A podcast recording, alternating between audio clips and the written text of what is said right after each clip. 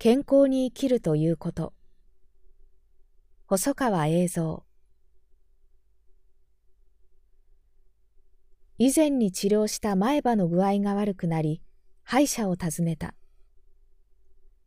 大変に親切な歯医者で、これまで僕が治療した医者に比べて、丁寧に診察をしてくれた。どうも歯の噛み合わせがよろしくない。らしい。理由は、左下奥に一本だけ残っていた親知らずだった。僕は肩こりも激しいのであるが、その原因の一つに、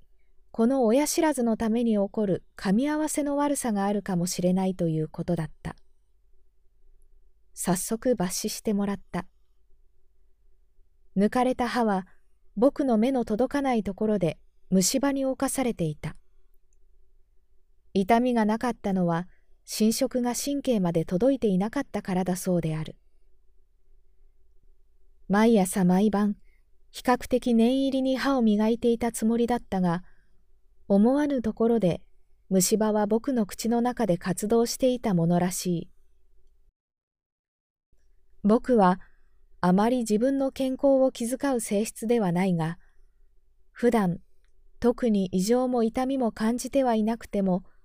何者かによって健康であるべき肉体の細胞が侵されているということは十分に考えられる。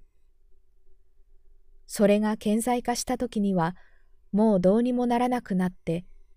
普段から健康管理を怠っていたことが悔やまれるということにもなりかねない。健康に生きるということは大変難しいものだと思う。そして肉体の健康にも増して